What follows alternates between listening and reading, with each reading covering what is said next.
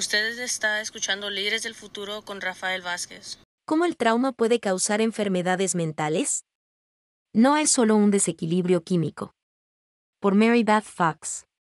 Lo que parece estar claro es que los seres humanos somos una acumulación de nuestras experiencias traumáticas, que cada trauma contribuye a nuestra biología, y que esta biología determina, hasta cierto punto, cómo respondemos a eventos traumáticos posteriores a medida que surgen en nuestras vidas.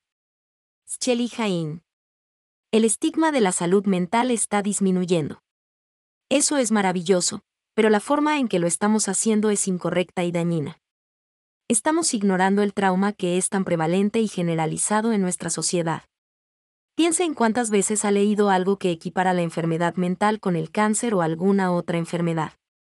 La gente dice que tomar medicamentos para enfermedades mentales debería considerarse lo mismo que tomar medicamentos para la presión arterial, el colesterol u otros problemas médicos. La frase desequilibrio químico se usa con bastante frecuencia cuando se habla de enfermedades mentales. Hay una conexión, pero hay mucho más en las enfermedades mentales que eso. Cuando decimos que la enfermedad mental es simplemente el resultado de un desequilibrio químico, estamos pretendiendo que nuestro trauma no es lo que causa tantas de nuestras luchas de salud mental. La mayoría de nosotros hemos tenido más que suficiente de que los demás invaliden nuestro trauma y las enfermedades mentales que resultan de él. Ahora, antes de que alguien comience a gritar que su enfermedad mental es puramente el resultado de un desequilibrio químico, escúcheme. Creo que es posible tener un desequilibrio químico genético. Al mismo tiempo, creo que esa posibilidad debe incluir una mirada a la epigenética. No voy a entrar en detalles al respecto. Ve a Google para eso. Lo que diré sobre la epigenética es que creo que estos desequilibrios químicos genéticos provienen de traumas que se heredan de cada generación. Se ha demostrado que el trauma puede cambiar nuestro ADN. Probablemente por eso los científicos han demostrado que algunos tienen una predisposición genética a enfermedades mentales. El cerebro tiene un desequilibrio químico como resultado de la epigenética. Ahora, volviendo a simplemente etiquetar la enfermedad mental como un desequilibrio químico. Supongo que se siente como un golpe más suave para algunos creer que es por eso que tienen una enfermedad mental. Esto les permite pensar que ellos y barra diagonal o sus experiencias no tienen nada que ver con su enfermedad mental. Déjame tomar esta pastilla para arreglar mi cerebro. Cuando escucho o leo eso en cualquier lugar, me frustro increíblemente. Está minimizando o ignorando por completo el hecho de que la enfermedad mental es típicamente el resultado de un trauma. Mi padre era un alcohólico deprimido, que murió de cirrosis hace nueve años. Experimenté bastante trauma como resultado de sus rabietas borracho además de que estuvo ausente durante gran parte de mi infancia. No solo eso, sino que también tuve el trauma adicional de que mi madre pretendiera que no había nada malo en él. También me enseñaron a fingir que la violencia no era un gran problema. Fue increíblemente confuso para mí como niña porque mi mente y mi cuerpo sabían que esas experiencias eran traumáticas, pero escuché lo contrario. Tuve una doble maldición cuando se trató de enfermedades mentales. Desafortunadamente para mí, mi madre no estaba emocionalmente disponible. Necesitaba un padre que validara mis sentimientos y me permitiera expresar lo que sentía así que tenía la predisposición genética a la depresión de mi padre y probablemente también de mi madre, ya que estuvo con él durante muchos años. Sin embargo, también tuve depresión severa y ansiedad como resultado de mi trauma infantil. Creía que mi depresión era simplemente genética y un desequilibrio químico hasta que comencé la terapia. A medida que se hizo más claro que mi trauma infantil era la razón principal por la que luchaba con mi salud mental, esa teoría demasiado simple comenzó a molestarme. Si un desequilibrio químico genético era la única razón por la que estaba deprimida y tenía ansiedad, eso significaba que mi trauma no debería haberme afectado de la manera en que lo hizo. Eso no me sentó bien. ¿Cómo podría un desequilibrio químico genético resultar en que pensara que era inútil e indigna de amor? ¿Cómo podría ser la razón por la que nunca me sentí segura, emocional o físicamente? Simplemente no era posible en mi mente. Un desequilibrio químico genético no causaría esas creencias negativas y falsas. Me haría sentir deprimida o ansiosa en general, pero no relacionado con ningún evento en particular. Presenciar violencia en mi hogar fue la razón por la que tenía ansiedad. Nunca me sentí físicamente segura después del primer episodio.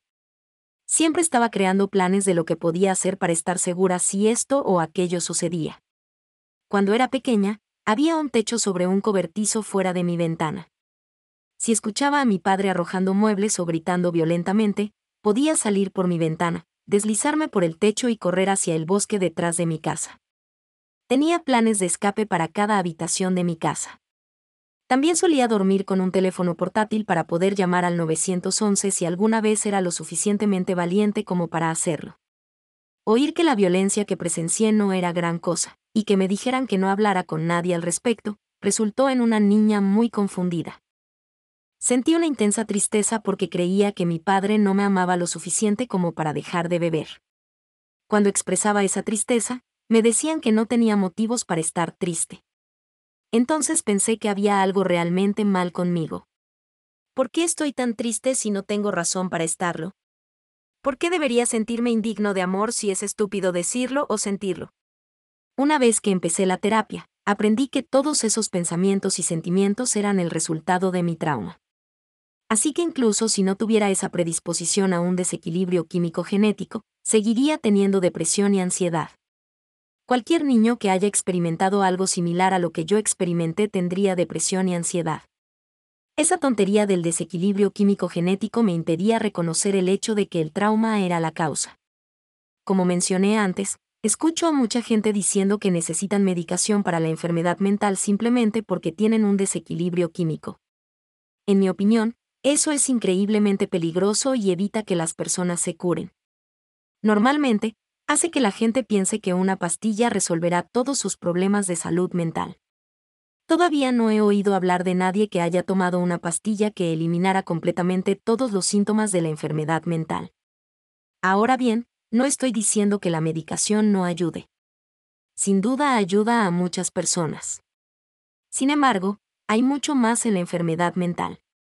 Además, el desequilibrio químico también puede ser el resultado del trauma se necesita mucho más para curar el trauma que solo una pastilla. En mi adolescencia tardía y principios de mis 20 años, probé un montón de medicamentos diferentes para la depresión, pero sabía que necesitaba más que eso. Además, cada medicamento solo me ayudaba un poco, y solo con la función diaria para hacer mi trabajo. Solo estaba pasando por los movimientos. Nunca tuve momentos de paz o felicidad. No hubo medicamento que cambiara mis sentimientos de falta de valía.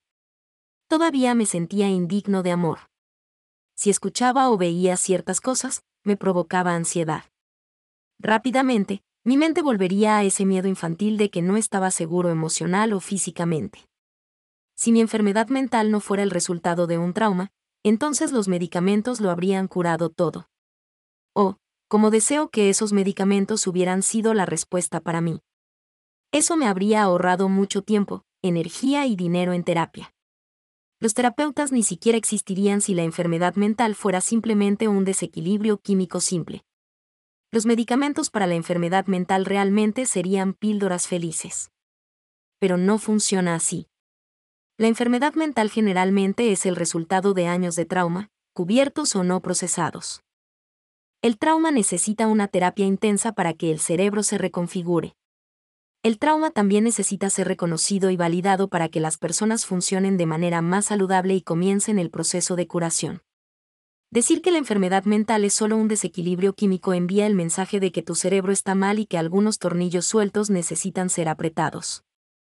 Equiparar enfermedades mentales con el cáncer u otras enfermedades médicas es negar el daño importante que causa el trauma. En mi caso, suficiente gente minimizó mi trauma infantil. También he escuchado a muchas personas minimizar el suyo propio. Entonces, dejemos de hacer eso. Empecemos a nombrar el trauma como igualmente dañino, si no más, que un simple desequilibrio químico. Nombre los traumas que resultaron en su enfermedad mental.